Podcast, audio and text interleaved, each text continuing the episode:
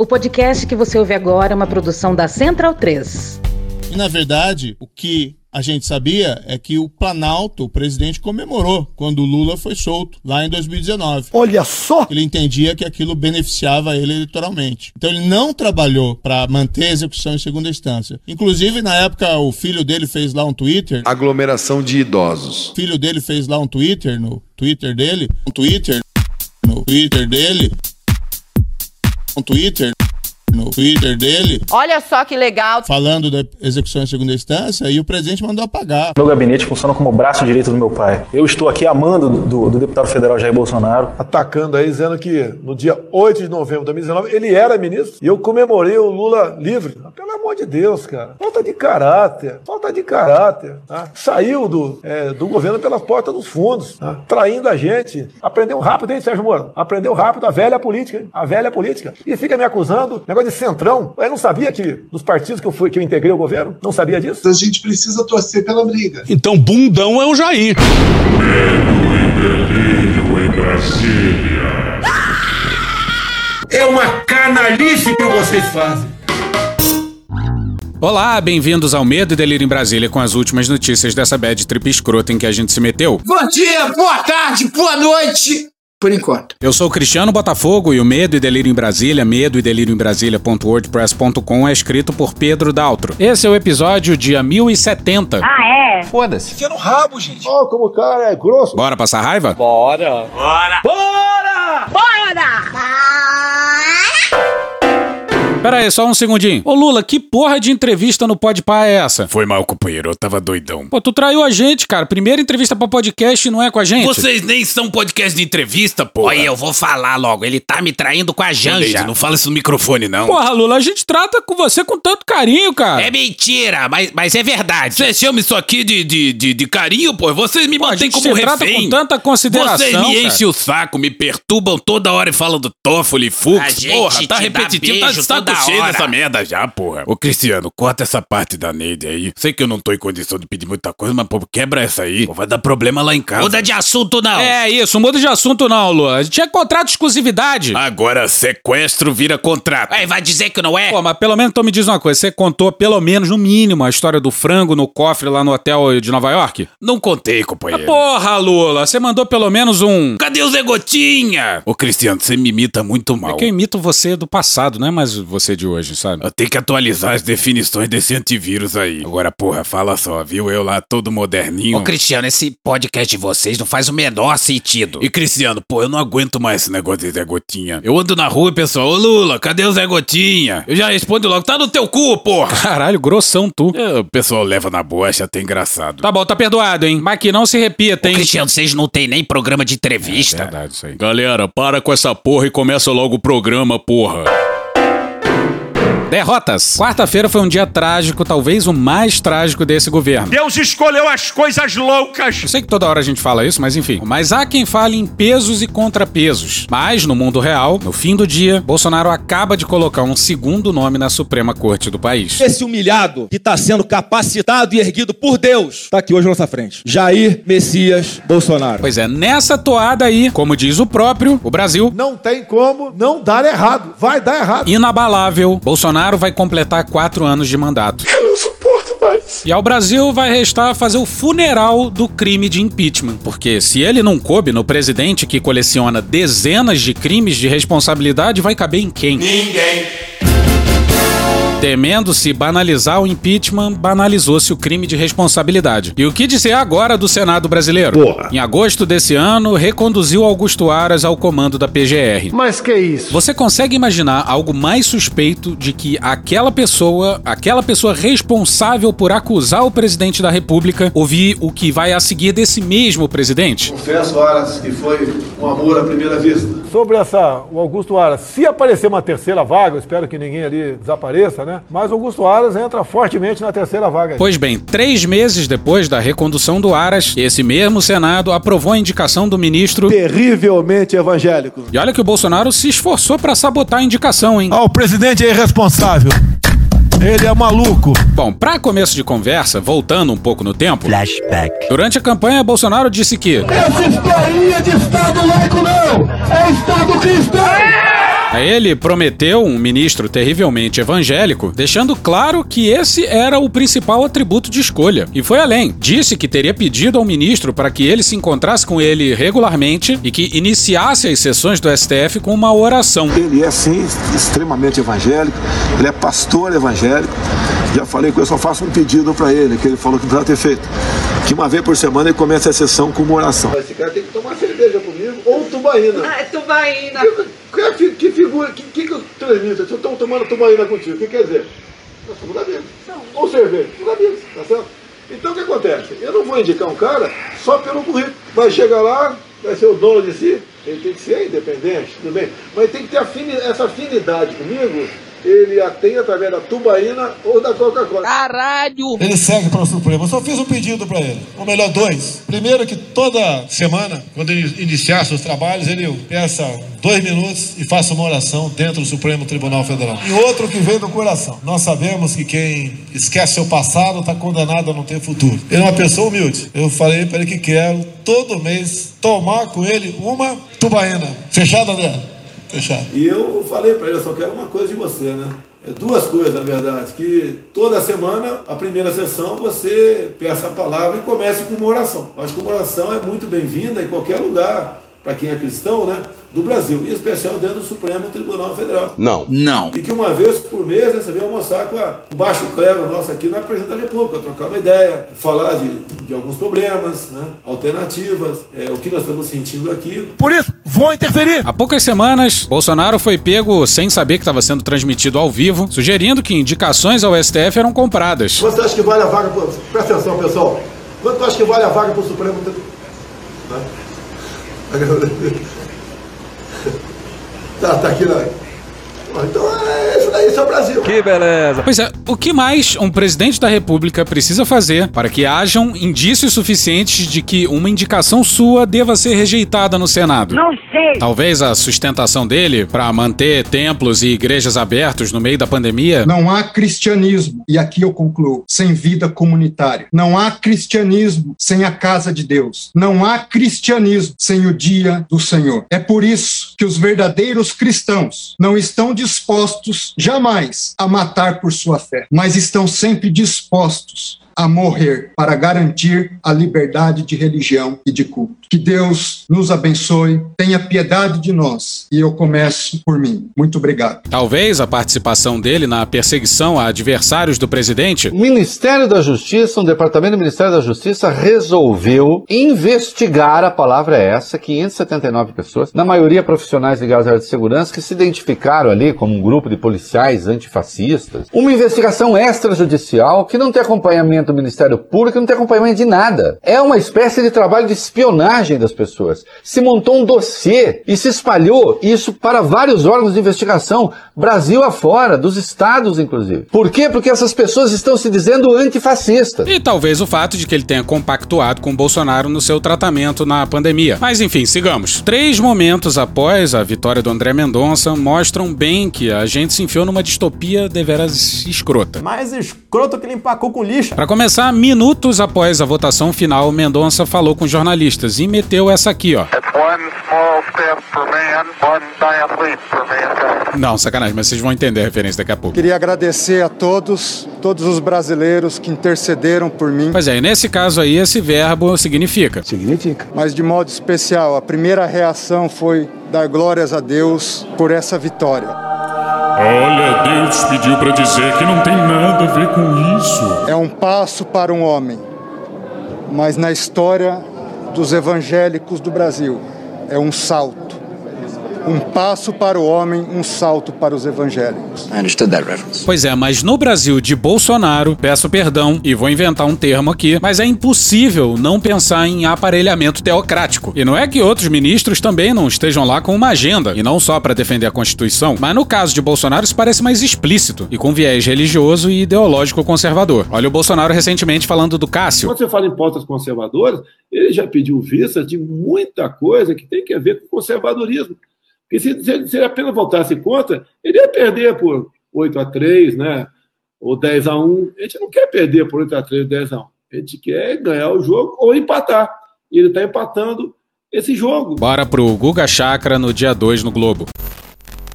Para ficar claro, não interessa se o juiz é cristão, judeu, budista, muçulmano, evangélico ou ateu. O importante é seguir a Constituição. Não se pode misturar a religião com as leis. Isso ocorre apenas em nações como o Irã, a Arábia Saudita e Afeganistão. Pois é, sem dar vazão a orientalismos, mas entendendo que a analogia é válida, caminhamos em marcha militar rumo a algum século passado. Muita dessa galera aí curte a bandeira da monarquia, do Brasil Império, e o problema não é ele ser evangélico pela milésima vez. Tem muitos evangélicos por aí que pregam o amor e não o ódio, como uma parte dos evangélicos, numa parte desse setor evangélico que apoia o Bolsonaro. E se você acha que todo evangélico é Malafaia, Feliciano, Valdomiro ou Edir Macedo, cedo, você tá errado. Tem aí, procure conhecer ele, o pastor evangélico Henrique Vieira, só para dar um exemplo. Será tudo em vão, banal, sem razão? Seria. Sim, seria se não fosse o amor. O amor cuida com carinho, respira o outro, cria o elo, o vínculo de todas as cores. Dizem que o amor é amarelo. É certo na incerteza, socorro no meio da correnteza. Tão simples como um grão de areia, confunde os poderosos a cada momento. Amor é decisão, atitude, muito mais que sentimento. Alento, fogueira, amanhecer. O amor perdoa o imperdoável, resgata a dignidade do ser. É espiritual, tão carnal quanto angelical. Não tá no dogma ou preso numa religião. Mas voltemos ao ministro terrivelmente evangélico. Responsabilidade muito grande. Uma nação de 40% dessa população que hoje é representada no Supremo Tribunal Federal. Não! Ninguém se sente representado ou é representado por ninguém no STF. Ninguém devia se sentir representado no STF pela religião de um juiz. Juiz de STF não está lá para representar interesses de qualquer grupo específico da sociedade, o que não guarda relação com a noção de representatividade. É interessante ter um primeiro evangélico no STF? Sim, mas não para defender os interesses dos evangélicos, porque não é para defender interesse de ninguém que ministro tá lá no STF. Apesar de estarem, mas isso é outra conversa. Um menino de uma pequena cidade do interior. Era uma vez um menino franzino que morava numa fazenda aos arredores de Ohio. Que na sua infância saía caminhando com uma Bíblia debaixo do braço. Queria ver se fosse eu com o livro do Dawkins, mas tudo bem. Sem saber outros idiomas. Não, nada a ver, irmão. Se supera, faz uma faculdade, passa em concursos públicos difíceis, conta com o apoio de uma família unida. Isso traz um símbolo do valor da família para a sociedade e de modo especial para o nosso país. A grande transformação começa na família. Família é homem e mulher. E hoje, depois do reconhecimento que a minha instituição, a Advocacia Geral da União, permitiu na minha vida profissional, depois do reconhecimento de vários companheiros, amigos que se uniram nessa missão. Todos os deputados e senadores da Frente Parlamentar Evangélica. Faço aqui meu agradecimento ao deputado Cezinha de Madureira como presidente da Frente Parlamentar Evangélica. E o Mendonça realmente tem muito a agradecer. Para quem não sabe, o Alcolumbre Tu tava fora do Brasil, irmão? segurou o quanto pôde a sabatina por motivos não lá dos mais virtuosos. O governo deixou a indicação do Mendonça ao Deus dará por meses, e nem o Flávio Bolsonaro se mexia, pois não confiava no ministro terrivelmente evangélico. Esse cenário aí deveria levar à rejeição, coisa que só aconteceu no governo Floriano Peixoto, no século XIX ainda. Mas o jogo das lideranças evangélicas, e aqui a gente não tá generalizando, a gente se refere a tipos como Malafaia e Quetais, é bruto. Foram os pastores que colocaram Mendonça no STF. Não foi o governo, não. Hipótese, talvez essa reação que vai seguir contra a indicação do Cássio Nunes Marques deve ter surtido efeito. O absurdo vergonhoso da primeira indicação do presidente Bolsonaro para ministro do STF. Teria que ser como Donald Trump, não precisa ser evangélico, mas um terrivelmente da direita. O senhor tá colocando um camarada que atende o Centrão, o PT, a esquerda, Ciro Nogueira, quero destacar esse senador, e muita gente sabe porque eu tô falando isso, corruptos e quem é contra a Lava Jato. O senhor está aí por uma ação de Deus para combater exatamente isso que o senhor tá favorecendo agora. Isso aí foi em 1 de outubro de 2020. E em 7 de setembro de 2021. Bolsonaro mamata! Bora pra Malu Gaspar no dia 1 no Globo.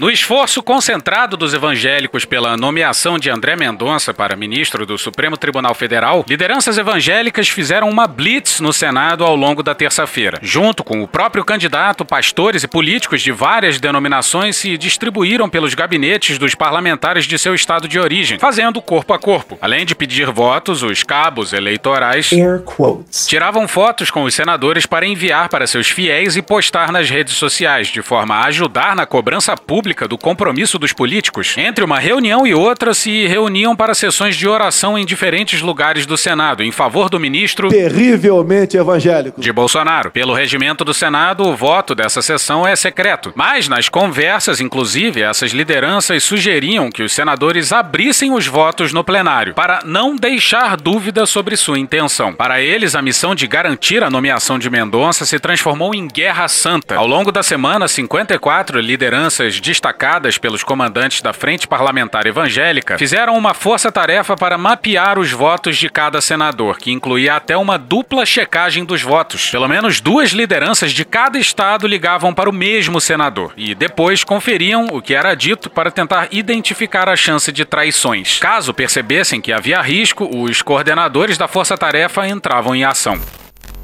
Pois é, até um punhado de jatinhos estava à disposição, mas não foi preciso. E os senadores, que também são evangélicos, e tenho dois grandes, valorosos senadores ao meu lado, nosso senador Vanderlan e minha querida senadora Elisiane, que recebemos um presente mútuo, eu e você. Você ser minha relatora e eu ser relatado por ti. Deus não podia, numa história tão difícil, de tantas caminhadas por este Senado, mas sempre com humildade, dignidade e sem abrir mão dos meus princípios. Sim, a Elisiane Gama relatou a indicação na CCJ. Votou a favor do Mendonça e disse que o Mendonça estava ali como técnico. Não, brother. E ainda estava do lado do Mendonça durante essa entrevista aí. A gente defende a tese, a hipótese aqui, de que o golpe tá aí. Golpe tá aí, cai quem quer. Nesse tipo de coisa, nesse tipo de aparelhamento, em colocar ministros ultraconservadores no STF para trancar o quanto mais possível pautas progressistas. Aí fica fácil, com uma oposição dessa, o governo não precisa de aliado. E o Alessandro Vieira também votou a favor. E essa que vai a seguir vai doer. Eu estou honrado em poder servir ao meu país no Supremo Tribunal Federal. Eu quero pedir licença. Isso tudo é muito passageiro. Vocês podem pensar, talvez ele passe 26 anos da sua vida no Supremo. Isso passa num piscar de olhos. Não. Bom, a primeira coisa é a perspectiva de que o André Mendonça vai ficar 26 anos no STF. Você imagina, se você tiver um filho daqui a dois anos, quando o André Mendonça sair, seu filho já vai ter terminado a faculdade. E nós queremos dizer ao povo brasileiro que o povo evangélico tem ajudado esse país e que quer continuar ajudando esse país. Trabalhar por esse país e fazer desse país uma grande nação. Fazer da justiça brasileira uma referência. Contribuir para que essa realidade se concretize cada dia mais. E ao final dar esperança ao nosso povo. Quem que isso te lembra? Eu só queria poder dar alegria ao meu povo. Eu não sou povo desse rapaz! Nunca fui povo desse cidadão! Quem é ele para dizer agora que eu sou povo dele? E reparou que ele se coloca como uma espécie de porta-voz dos evangélicos, né? Não pode, cara. Você tá maluco. Você tá maluco. Vai ter esse insert do Demore todo episódio agora, pô? Eu quero dizer que devo tudo da minha vida a Deus. Eu respiro porque Deus me dá o ar para respirar. Eu penso porque Ele me dá capacidade para pensar. E eu amo porque Ele me amou primeiro. É pra glorificar de pé, igreja! Você que está em casa, olhe para sua família e comece a transformar esse país por sua família. Que Deus abençoe o nosso país e que Deus nos ajude a ver o nosso país uma grande nação. Obrigado a todos. Wait for it. Glória a Deus. Você vai ver a quantidade de vezes que ele falou a palavra Deus e a quantidade de vezes que ele falou a palavra Constituição, ou lei, ou direito. E não tem como não achar que isso não significa. Isso aí, vamos esperar e ver mais 26 anos de Mendonça pela frente. Quem sabe, alguns séculos de regressão. Bom, mas fim da primeira cena, vamos à segunda. Na manhã seguinte, como se fosse um esquete dos Trapalhões. Nesse clima se deu a seguinte cena. Bora pro Eduardo Gaié e o Márcio Douzan no dia 2 do Estadão. Aprovado ontem pelo Senado para ocupar a vaga aberta no STF, o ex-ministro da Justiça André Mendonça visitou o Palácio do Planalto na manhã dessa quinta-feira, dia 2, com o intuito de encontrar o presidente Jair Bolsonaro, responsável por sua indicação. Sabe aquele meme do amiga, haja naturalmente? Pois é, a descrição do pessoal é comovente. Mariana Holanda no dia 2 na Folha. O chefe do executivo, no entanto, viajou mais cedo para o Rio de Janeiro, onde participou de mais uma formatura de sargentos. Não tem o que fazer. O presidente participou pela manhã de uma solenidade de formatura na Escola de Sargentos e Logística no Rio de Janeiro. De novo! De novo! A cerimônia consta da agenda oficial desde a noite de quarta-feira, o que nem sempre acontece, uma vez que o mandatário participa de muitos eventos sem informá-las. E não foi nem viagem de última hora. E sim, a intimidade entre Bolsonaro e Mendonça é tamanha que ele pode brotar no gabinete presidencial sem nem combinar antes. Vamos dizer de novo que eis o novo ministro do STF pelas quase próximas três décadas. Porra! Ah, ele está no Rio? Então vou falar com o Pedro e com o Célio, afirmou o ex-ministro após ser informado por jornalistas sobre a ausência do presidente. Caralho! Pedro Marques de Souza. Pedro Marques! É Pedro, Pedro Marques de Souza e Célio Faria Júnior são assessores do chefe do executivo. E olha o final da matéria. Além de Bolsonaro, Mendonça pretende visitar o presidente do STF, Luiz Fux, no início da tarde de hoje. A diferença é que, dessa vez, ambos combinaram o um encontro antes. Que delícia, cara!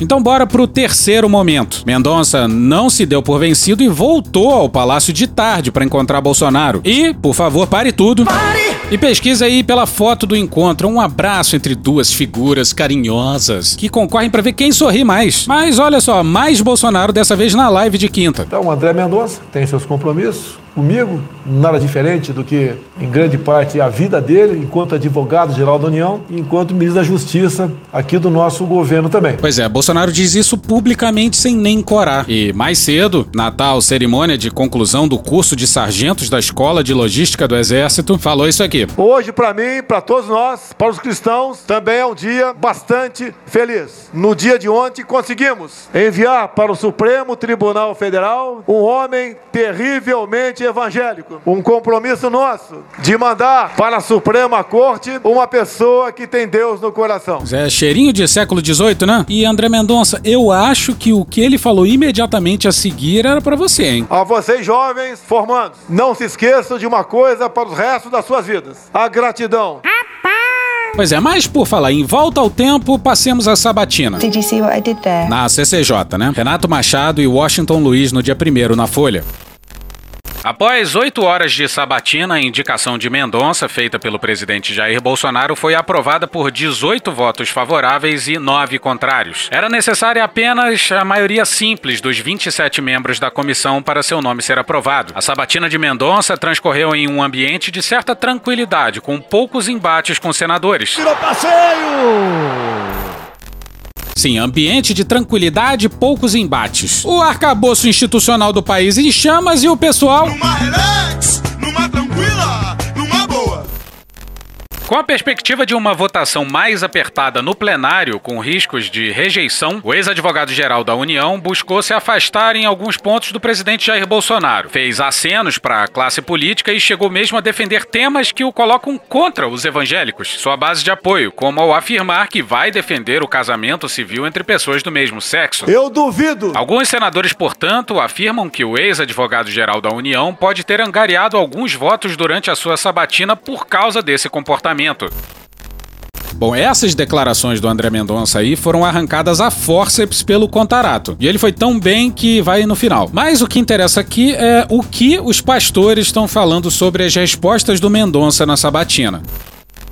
O deputado Sóstenes Cavalcante diz que muitos não atentaram para o que ele disse de fato e fizeram leitura equivocada. Abre aspas, o que ele falou é que defende garantias e direitos constitucionais. Na Constituição não consta garantia nenhuma de direitos civis de pessoas do mesmo sexo. O que a Constituição garante é de homem e mulher. Fecha aspas, afirma Cavalcante. Se querem que eu acolha isso, apresente uma emenda à Constituição e modifique o artigo 226, porque lá está escrito que família é homem e mulher. Mesmo mudando isso, como não dá para emendar a Bíblia, eu vou continuar acreditando na família tradicional. Babaca do caralho. Com a resposta definida pelo deputado como tecnicamente perfeita, Mendonça conseguiu agradar a senadores progressistas e evangélicos conservadores. Abre aspas, existe uma decisão do STF sobre casamento de pessoas do mesmo sexo. Na Constituição só existe um apelo, casamento entre homem e mulher. Não existe casamento do mesmo sexo no texto constitucional. Fecha aspas, completa o parlamentar. Abre aspas, foi a pergunta que mais treinou. E parte da imprensa não sabe interpretar. Fecha aspas, diz Cavalcante que deverá ser o próximo presidente da bancada evangélica na Câmara. Segundo ele, parte dos apoiadores evangélicos mostrou insatisfação com a resposta de Mendonça, mas por não ter entendido o recurso do qual o ex-ministro lançou mão. Abre aspas, algumas pessoas, por conta de manchetes, são mais leigas e não estão entendendo. A partir de amanhã vamos esclarecer para a comunidade evangélica através de vídeos e tudo. Fecha aspas. E olha só, Pasmem. já rolou. André Mendonça deu um show na CCJ.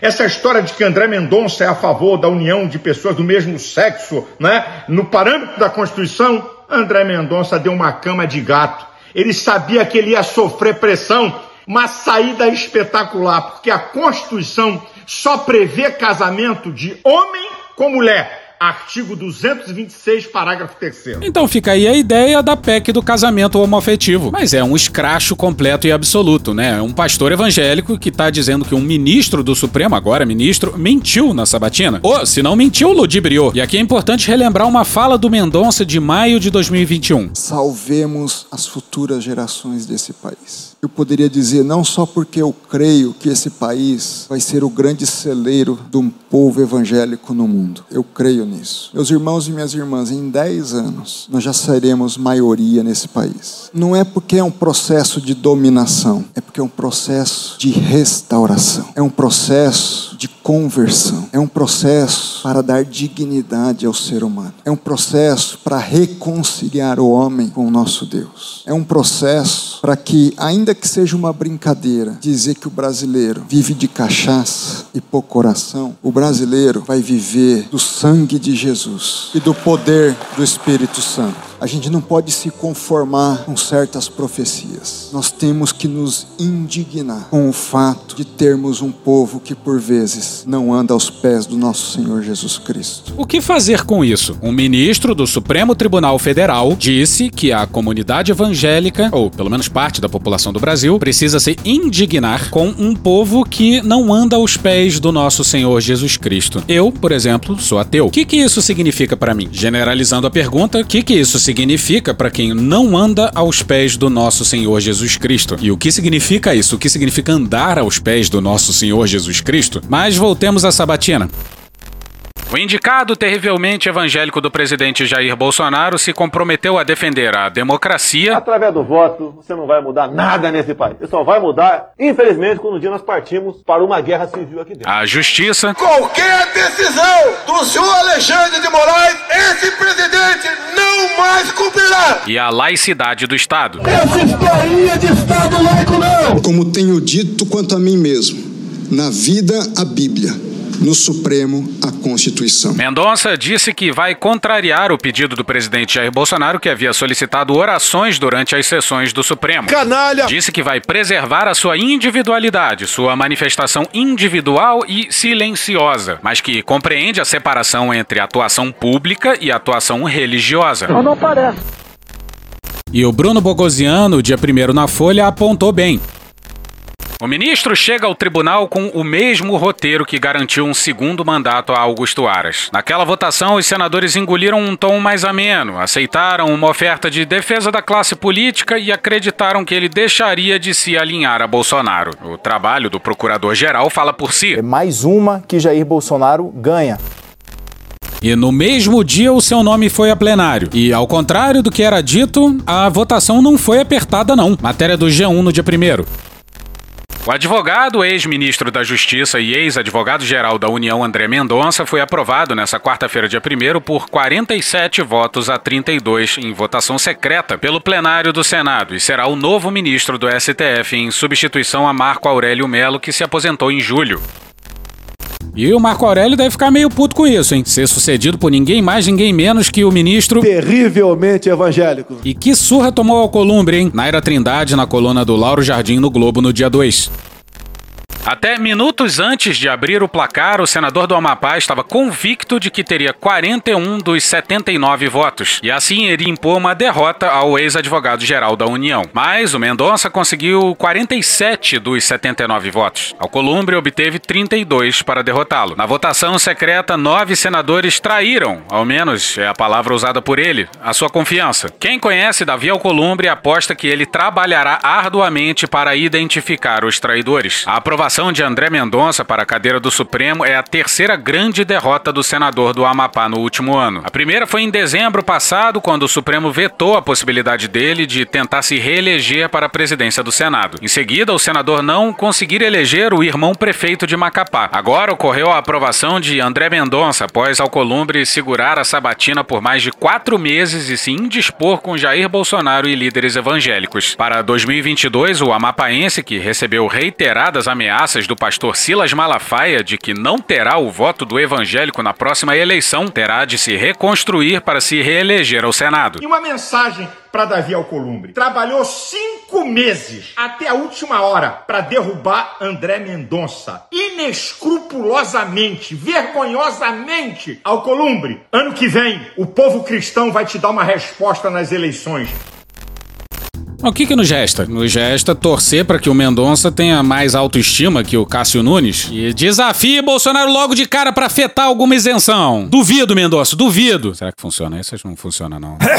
Bora pro André de Souza e a Mariana Muniz no dia 2 no Globo. Na lista de processos que o esperam estão o marco temporal para a definição de demarcação de terras indígenas Fudeu. e os decretos que facilitam a compra e porte de armas. Essa eu quero ver. Além disso, caberá a ele dar o voto de desempate em alguns julgamentos que já foram iniciados, mas com o desfalque de um ministro ficaram em 5 a 5. Ao todo, 84 processos que tratam desse tema estão suspensos e aguardam um desfecho do Supremo. Até agora, apenas dois ministros votaram. O relator Edson Fachin foi contra o marco temporal. Já Nunes Marques a favor. Por que será? O governo Bolsonaro é favorável ao marco. Durante a sabatina, Mendonça adiantou que considera não haver motivo para o STF mudar entendimento definido em julgamento anterior, quando foi analisada a desocupação de arrozeiros na reserva indígena Raposa Serra do Sol. Quanto aos decretos das armas de Bolsonaro, Por isso que eu quero que o povo se arme. o julgamento das ações que os questionam foi interrompido por um pedido de vista do ministro Nunes Marques, indicado pelo atual presidente. Hoje eu tenho 10% de mim dentro do, do Supremo. Quando você fala em pautas conservadoras,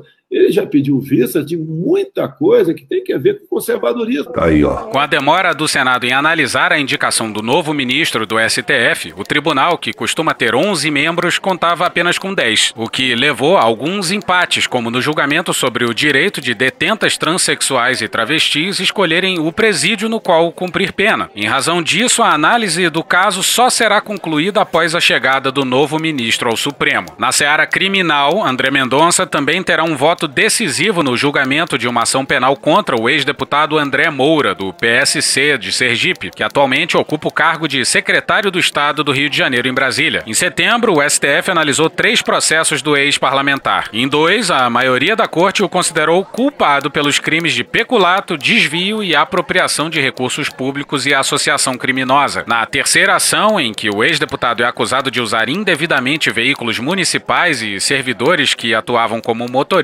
houve empate e o julgamento foi suspenso. Sim, um julgamento crucial para. E aí entra o mais recente exotismo do Fux. Luiz Fux, ministro. Na última segunda-feira, o presidente do STF, Luiz Fux, Luiz Fuck you. Calma. Analisou uma questão de ordem apresentada pelo ministro Gilmar Mendes, relator da ação penal, e decidiu que um eventual empate no julgamento de uma ação penal não absolve o réu.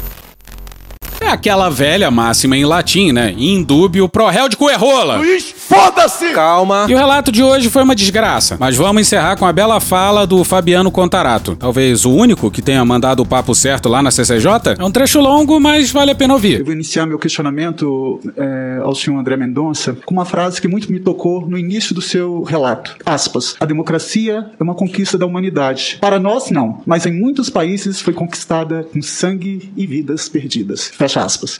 434 mortos, milhares desaparecidos, 50 mil presos, 20 mil brasileiros torturados, 10 mil atingidos por processos e inquéritos, 8.350 indígenas mortos. O deputado federal Rubens Paiva, quando fez um discurso em defesa do presidente João Goulart, teve seu mandato cassado, sua casa foi invadida, foi preso, torturado até morrer. A nossa democracia, senhor André, também foi construída em cima de sangue, mortes e pessoas desaparecidas. É inaceitável negar a história.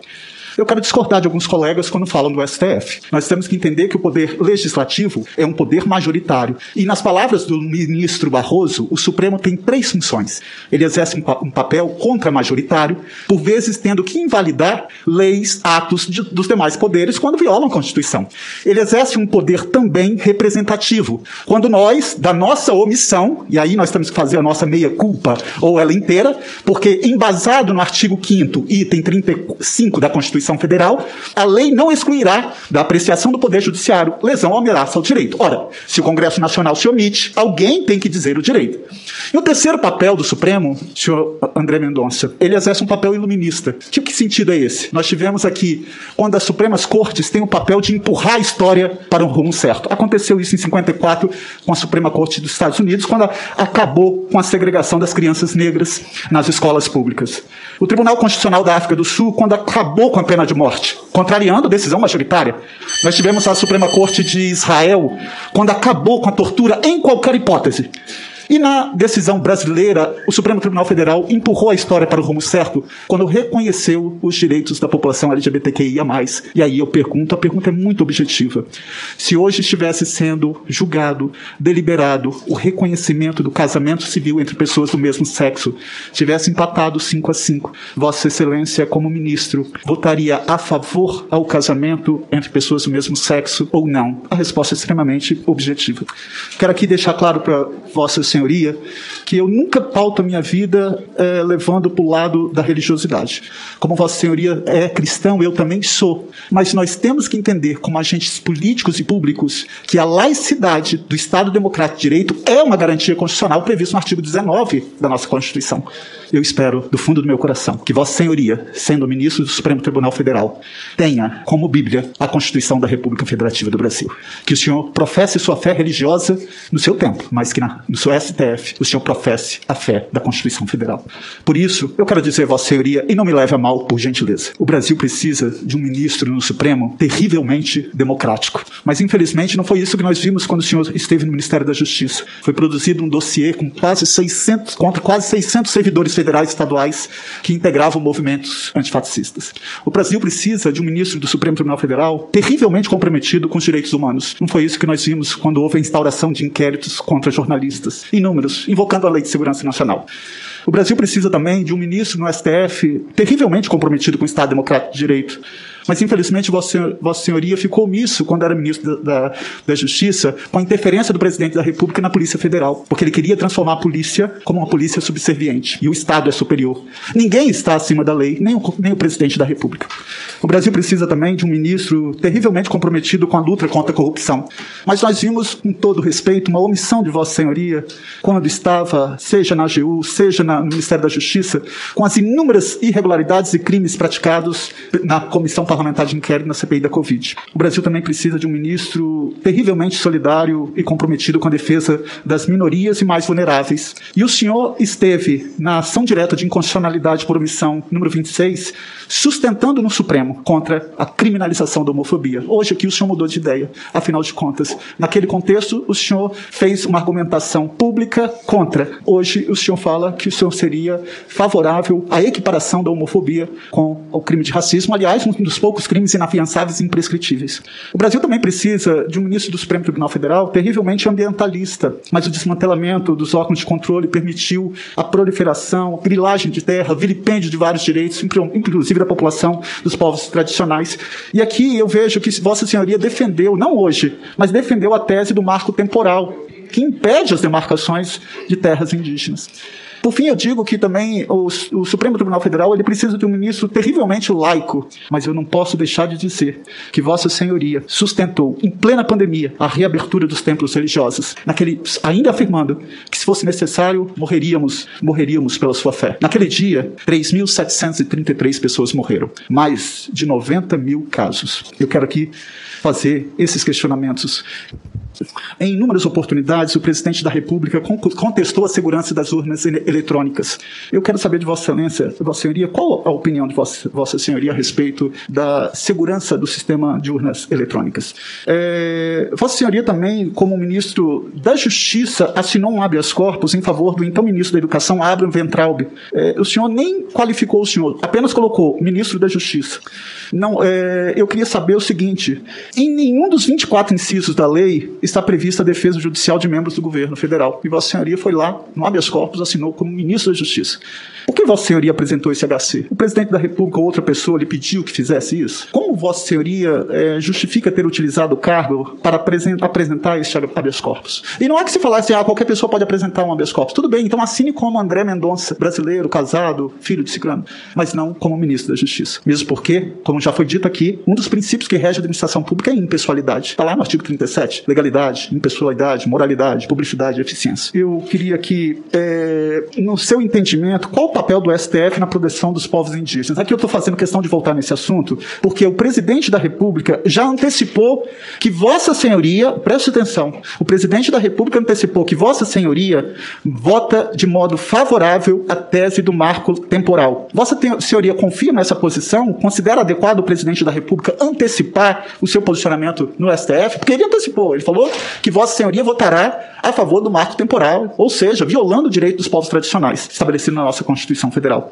É, eu também tenho observado que, infelizmente, há uma redução nesse governo, há uma redução, uma criminalização de ONG, redução da, da, participação da sociedade civil, é, o CONAMA, IBAMA, os órgãos de fiscalização estão sendo vilipendiados. Esse governo acabou com a Secretaria de Mudança Climática, com o Plano de Combate ao Desmatamento, Departamento de Educação Ambiental, criminaliza a ONG, prolifera agrotóxicos. Isso está impactando a nossa economia. A China teve aqui, falou que acredita na economia verde. O Supremo Tribunal Federal tem sido um guardião daquilo que eu chamo a espinha dorsal do Estado Democrático de Direito. Eu faço um apelo a Vossa Senhoria. Em sendo aprovado o nome de Vossa Senhoria, por favor, lembre-se que o senhor deve obediência à Constituição da República Federativa do Brasil. Paute sua vida sempre observando esses princípios. Lembre-se também, o senhor André, que e aqui eu quero mais uma vez reafirmar uma coisa para o senhor. O senhor é casado e eu também sou, mas eu não tenho subfamília. E a sua família não é melhor do que a minha, porque o Estado também me deu uma certidão de casamento. Então, por favor, o artigo 3 inciso 4 da Constituição Federal é claro quando diz, está desde o dia 5 de outubro de 88, um dos fundamentos da República Federativa do Brasil é promover o bem-estar de todos e abolir toda e qualquer forma de discriminação.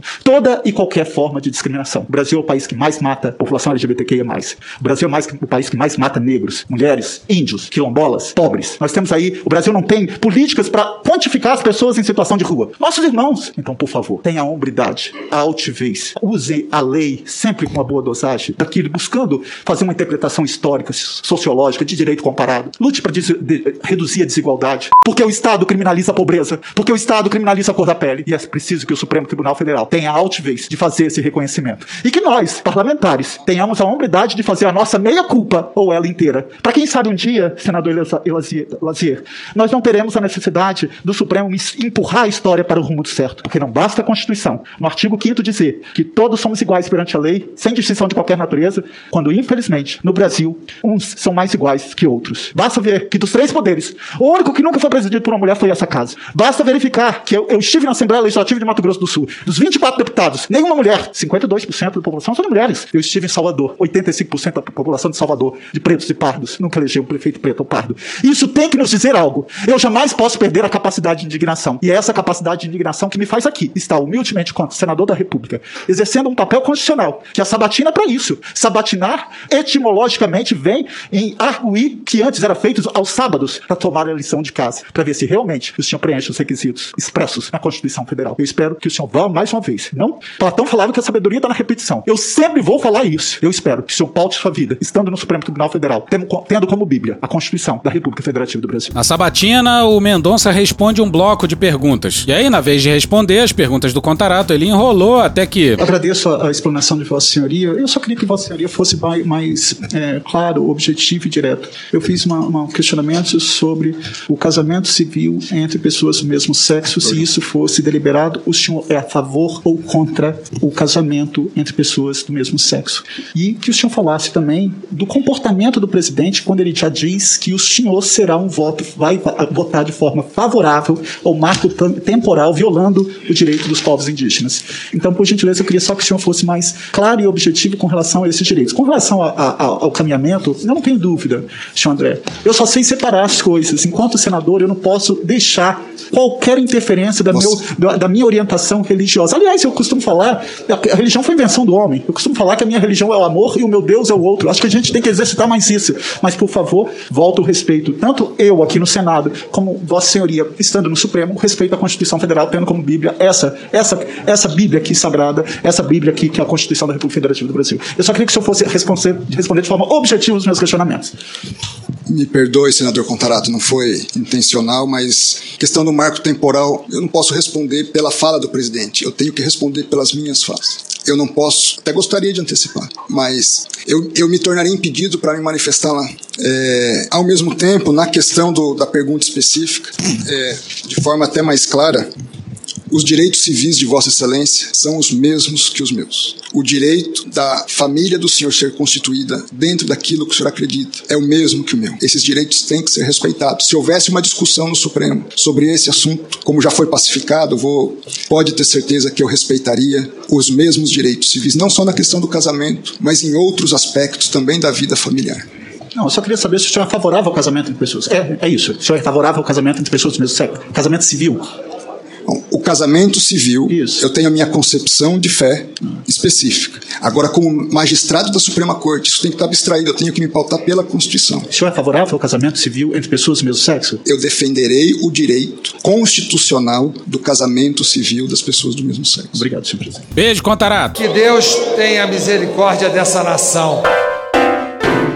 E hoje ficamos por aqui. Veja mais, muito mais em medo em Brasília.wordpress.com, o blog escrito por Pedro Daltro. Esse episódio ou áudios de podcast no pé do ouvido, UOL, TV 247, Programa do Datena, Choque de Cultura, Carla Bora, Wade Petrópolis, Hermes e Renato, Poder 360, Molejo, TV Senado, Cartoon Network, Morning Show, O Antagonista, Rádio Band News FM, Vitor Camejo, Rony Von, Metrópolis, Emicida, Porta dos Fundos, Professor Pasquale, Rede Globo, Falha de Cobertura, Intercept Brasil, Estrapalhão Trapalhões, TV Pública de Angola, TV Brasil, Programa do Ratinho, Barclays UK, Tim Maia, CNN, Igreja Batista Getsemane, SBT News, Desmascarando, TV Afiada, Dom e Juan, TV Alerge, Diogo Defante, TV Câmara, Conversas Cruzadas, Regina Roca, Chico Botelho, Léo Stronda, Globo News, Podcast Panorama CBN e The Office. Thank you! Contribua com a nossa campanha de financiamento coletivo. É só procurar por Medo e Delírio em Brasília no PicPay ou ir no apoia.se barra Medo e Delírio. Porra, doação ao caralho, porra. Não tem nem dinheiro pra me comprar um jogo de videogame, morou, cara? Pingando um capilé lá, vocês ajudam a gente a manter essa bagunça aqui. Assine o nosso feed no seu agregador de podcast favorito e escreve pra gente no Twitter. A gente joga coisa também no Instagram e no YouTube. E o nosso Faz Tudo Bernardo coloca também muita coisa no Cortes Medo e Delírio no Telegram. E agora a gente também tem uma loja, loja.medo e delírio em Brasília.com.br. Eu sou Cristiano Botafogo, um grande abraço e até a próxima. Bora passar a raiva junto? Bora! Permite uma parte? Não lhe dou a parte. Não lhe dou a parte. Eu coloquei no programa de ontem esse trechinho aqui do Bolsonaro. Os totalmente vacinados podem se contaminar, transmitem o vírus e também podem morrer. É uma realidade. Mas aí a pesquisadora Denise Garrett fez um tweet com o seguinte: vou abrir aspas para ela. Os totalmente vacinados podem se contaminar, mas cerca de cinco vezes menos do que os vacinados. Os totalmente vacinados transmitem o vírus, mas transmitem 50% menos que os não vacinados. E os totalmente vacinados também podem morrer, mas os não vacinados têm 11 vezes mais chance de morrer do que os vacinados. Muita gente, né, de esquerda em especial, querendo a minha morte. Tu se quer a minha morte, por que fica querendo exigir que eu tome vacina? Deixa eu morrer, o problema é meu. Pois é, antes fosse problema só dele, né? Porque, por essa lógica, libera as drogas. Como a Denise mesmo falou, vacinados se contaminam cinco vezes menos e transmitem o vírus 50% menos também. Ou seja, pegando menos e transmitindo menos, a chance do vírus chegar em alguém que pode ter problemas com ele é menor. E não é pouco menor, não, é muito menor. Aí lembrando que tem gente que não pode tomar a vacina, então é nosso dever, como sociedade, proteger essas pessoas, tomando a vacina nós mesmos. E tratar doentes de Covid tem um custo custo econômico e um custo social. E a vacinação é uma ótima maneira de reduzir esse custo. De novo, essa noção torta do presidente sobre liberdade. Puta que pariu. Porra. Porra. Porra. Porra. Putinha do poço. Problemas? Pornô. Pornô. Paralelepípedo de crack? Paralelepípedo de crack? Paralelepípedo de crack. Presidente, por que sua esposa Michele recebeu 89 mil de Fabrício Queiroz? Parte terminal do aparelho digestivo. Pum. Que bom do bom. Agora, o governo tá indo bem. Eu não errei nenhuma. Eu não errei nenhuma. Zero. Porra. Será que eu tô errando falar isso daí? Não tem como não dar errado. Vai dar errado. Tem tudo para não dar certo. O cu dilatado.